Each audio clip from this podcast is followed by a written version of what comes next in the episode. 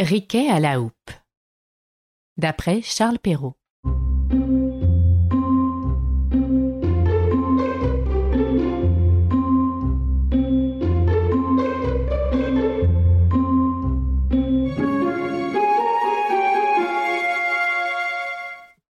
Il était une fois une reine qui accoucha d'un fils si laid et si mal fait qu'on douta longtemps s'il avait forme humaine. Une fée qui se trouva à sa naissance assura qu'il ne laisserait pas d'être aimable, parce qu'il aurait beaucoup d'esprit. Elle ajouta même qu'il pourrait, en vertu du don qu'elle venait de lui faire, donner autant d'esprit qu'il en aurait à la personne qu'il aimerait le mieux. Tout cela consola un peu la pauvre reine, qui était bien affligée d'avoir mis au monde un si vilain marmot. Il est vrai que cet enfant ne commença pas plus tôt à parler, qu'il dit mille jolies choses, et qu'il avait dans toutes ses actions je ne sais quoi de si spirituel qu'on en était charmé. J'oubliais de dire qu'il vint au monde avec une petite houppe de cheveux sur la tête, ce qui fit qu'on le nomma Riquet à la houppe, car Riquet était le nom de la famille.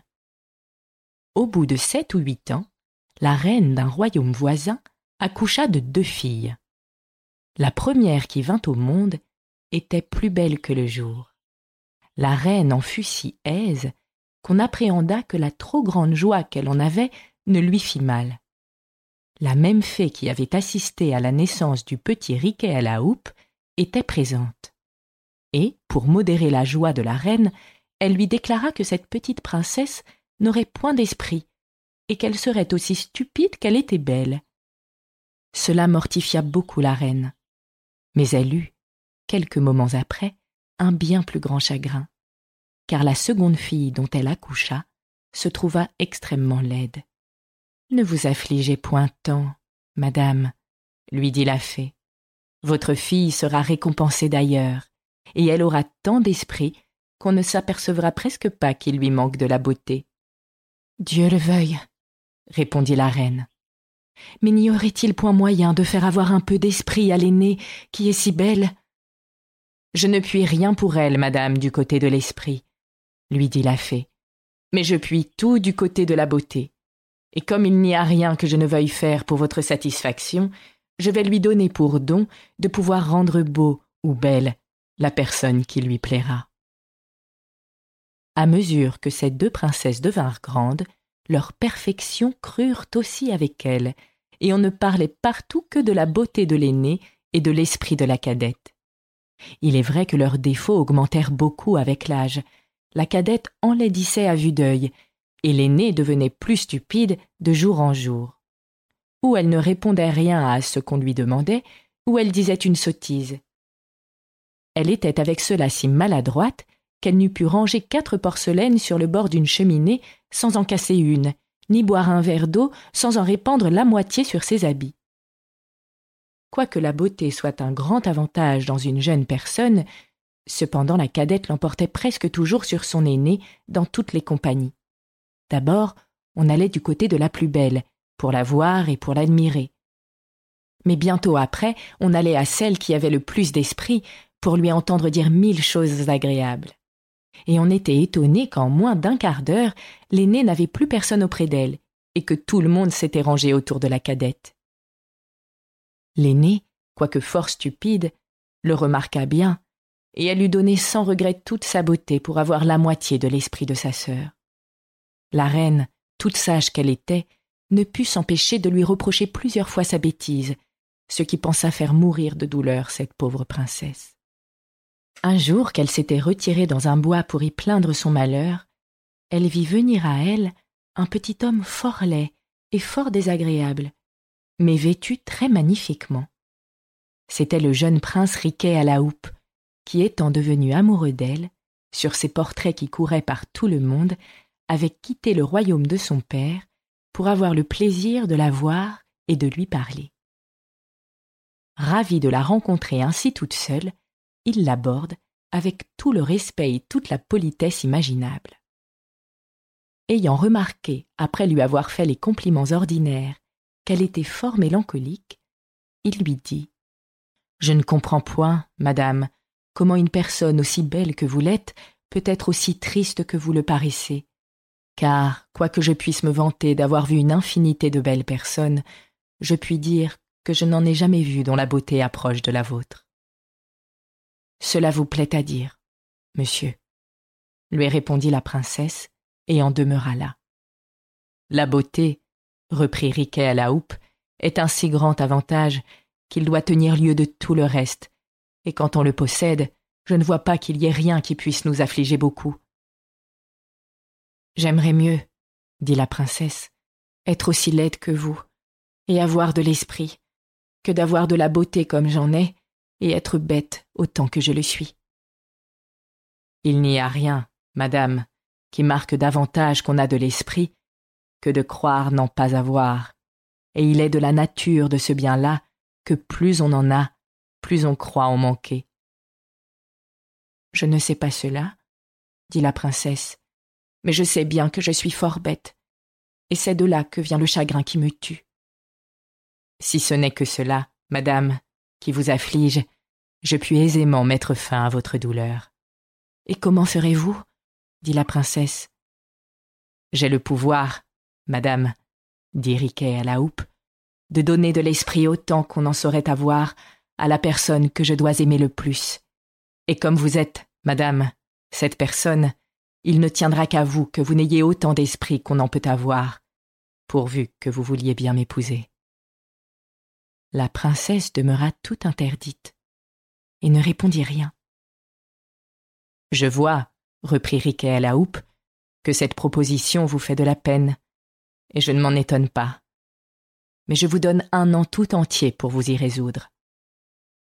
La princesse avait si peu d'esprit, et en même temps une si grande envie d'en avoir, qu'elle s'imagina que la fin de cette année ne viendrait jamais, de sorte qu'elle accepta la proposition qui lui était faite.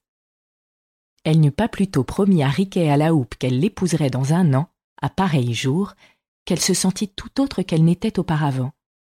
Elle se trouva une facilité incroyable à dire tout ce qui lui plaisait, et à le dire d'une manière fine et aisée et naturelle elle commença dès ce moment une conversation galante et soutenue avec Riquet à la houppe, où elle brilla d'une telle force que Riquet à la houppe crut lui avoir donné plus d'esprit qu'il ne s'en était réservé pour lui-même. Quand elle fut retournée au palais, toute la cour ne savait que penser d'un changement si subit et si extraordinaire, car autant qu'on lui avait ouï dire d'impertinences auparavant, autant lui entendait-on dire des choses bien sensées et infiniment spirituelles toute la cour en eut une joie qui ne se peut imaginer. Il n'y eut que sa cadette qui n'en fut pas bien aise, parce que n'ayant plus sur son aîné l'avantage de l'esprit, elle ne paraissait plus auprès d'elle qu'une guenon fort désagréable. Le roi se conduisait par ses avis et allait même quelquefois tenir le conseil dans son appartement. Le bruit de ce changement s'étant répandu, tous les jeunes princes des royaumes voisins firent leurs efforts pour s'en faire aimer, et presque tous la demandèrent en mariage. Mais elle n'en trouvait point qui eût assez d'esprit, et elle les écoutait tous, sans s'engager à pas un d'eux. Cependant, il en vint un si puissant, si riche, si spirituel et si bien fait, qu'elle ne put s'empêcher d'avoir de la bonne volonté pour lui.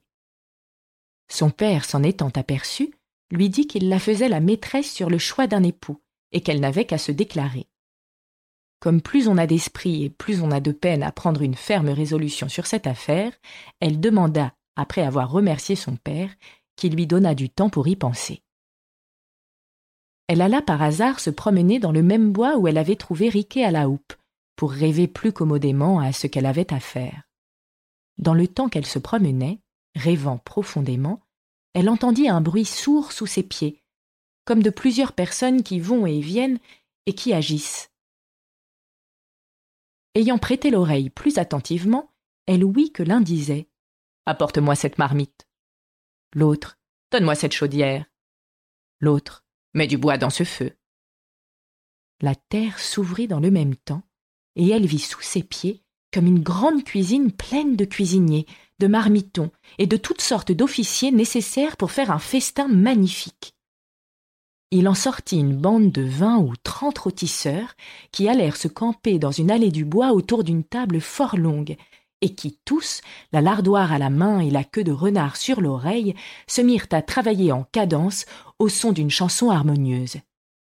La princesse, étonnée de ce spectacle, leur demanda pour qui ils travaillaient. C'est, madame, lui répondit le plus apparent de la bande, pour le prince Riquet à la houppe, dont les noces se feront demain.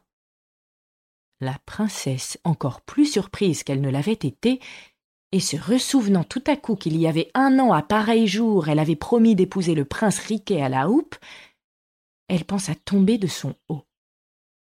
Ce qui faisait qu'elle ne s'en souvenait pas, c'est que, quand elle fit cette promesse, elle était bête, et qu'en prenant le nouvel esprit que le prince lui avait donné, elle avait oublié toutes ses sottises. Elle n'eut pas fait trente pas en continuant sa promenade que Riquet à la houppe se présenta à elle, brave, magnifique, et comme un prince qui va se marier. Vous me voyez, dit-il, madame, exact à tenir ma parole, et je ne doute point que vous ne veniez ici pour exécuter la vôtre et me rendre, en me donnant la main, le plus heureux des hommes. Je vous avouerai franchement, répondit la princesse, que je n'ai pas encore pris ma résolution là-dessus, et que je ne crois pas pouvoir jamais la prendre telle que vous la souhaitez. Vous m'étonnez, madame, lui dit Riquet à la houppe. Je le crois, dit la princesse, et assurément si j'avais affaire à un brutal, à un homme sans esprit, je me trouverais bien embarrassée. Une princesse n'a que sa parole, me dirait-il, et il faut que vous m'épousiez, puisque vous me l'avez promis. Mais comme celui à qui je parle est l'homme du monde qui a le plus d'esprit, je suis sûre qu'il entendra raison. Vous savez que, quand je n'étais qu'une bête, je ne pouvais néanmoins me résoudre à vous épouser. Comment voulez-vous qu'ayant l'esprit que vous m'avez donné, qui me rend encore plus difficile en gens que je n'étais, je prenne aujourd'hui une résolution que je n'ai pu prendre dans ce temps-là? Si vous pensiez tout de bon à m'épouser, vous avez eu grand tort de m'ôter ma bêtise et de me faire voir plus clair que je ne voyais. Si un homme sans esprit, répondit Riquet à la houppe, serait bien reçu, comme vous venez de le dire, à vous reprocher votre manque de parole, pourquoi voulez-vous, madame, que je n'en eusse pas de même dans une chose où il y va de tout le bonheur de ma vie. Est-il raisonnable que les personnes qui ont de l'esprit soient d'une pire condition que ceux qui n'en ont pas? Le pouvez-vous prétendre, vous qui en avez tant, et qui avez tant souhaité d'en avoir? Mais venons au fait, s'il vous plaît. À la réserve de ma laideur, y a-t-il quelque chose en moi qui vous déplaise? Êtes-vous mal contente de ma naissance, de mon esprit, de mon humeur et de mes manières? Nullement, répondit la princesse. J'aime en vous tout ce que vous venez de me dire. Si cela est ainsi, reprit Riquet à la houppe, je vais être heureux, puisque vous pouvez me rendre le plus aimable de tous les hommes. Comment cela se peut-il faire? lui dit la princesse. Cela se fera, répondit Riquet à la houppe, si vous m'aimez assez pour souhaiter que cela soit. Et afin, madame, que vous n'en doutiez pas, sachez que la même fée qui, au jour de ma naissance, me fit le don de pouvoir rendre spirituelle la personne qu'il me plairait, vous a aussi fait le don de pouvoir rendre beau celui que vous aimerez, et à qui vous voudrez bien faire cette faveur. Si la chose est ainsi, dit la princesse, je souhaite de tout mon cœur que vous deveniez le prince du monde le plus beau et le plus aimable, et je vous en fais le don autant qu'il est en moi. La princesse n'eut pas plutôt prononcé ces paroles que Riquet à la houppe parut, à ses yeux, l'homme du monde le plus beau, le mieux fait et le plus aimable qu'elle eût jamais vu. Quelques-uns assurent que ce ne furent point les charmes de la fée qui opérèrent, mais que l'amour seul fit cette métamorphose. Ils disent que la princesse ayant fait réflexion sur la persévérance de son amant, sur sa discrétion et sur toutes les bonnes qualités de son âme et de son esprit, ne vit plus la difformité de son corps, ni la laideur de son visage, que sa bosse ne lui sembla plus que le bon air d'un homme qui fait le gros dos, et qu'au lieu que jusqu'alors elle l'avait vu boiter effroyablement, elle ne lui trouva plus qu'un certain air penché qui la charmait. Ils disent encore que ses yeux, qui étaient louches, ne lui en parurent que plus brillants, que leur dérèglement passa dans son esprit pour la marque d'un violent excès d'amour, et qu'enfin son gros nez rouge eut pour elle quelque chose de martial et d'héroïque. Quoi qu'il en soit, La princesse lui promit sur le champ de l'épouser, pourvu qu'il en obtint le consentement du roi, son père. Le roi, ayant su que sa fille avait beaucoup d'estime pour Riquet à la houppe, qu'il connaissait d'ailleurs pour un prince très spirituel et très sage, le reçut avec plaisir pour son gendre. Dès le lendemain, les noces furent faites, ainsi que Riquet à la houppe l'avait prévu, et selon les ordres qu'il en avait donnés longtemps auparavant. Moralité. Ce que l'on voit dans cet écrit est moins un conte en l'air que la vérité même. Tout est beau dans ce que l'on aime, tout ce qu'on aime a de l'esprit. Autre moralité. Dans un objet où la nature aura mis de beaux traits et la vive peinture d'un teint où jamais l'art ne saurait arriver, tous ces dons pourront moins, pour rendre un cœur sensible, qu'un seul agrément invisible que l'amour y fera trouver.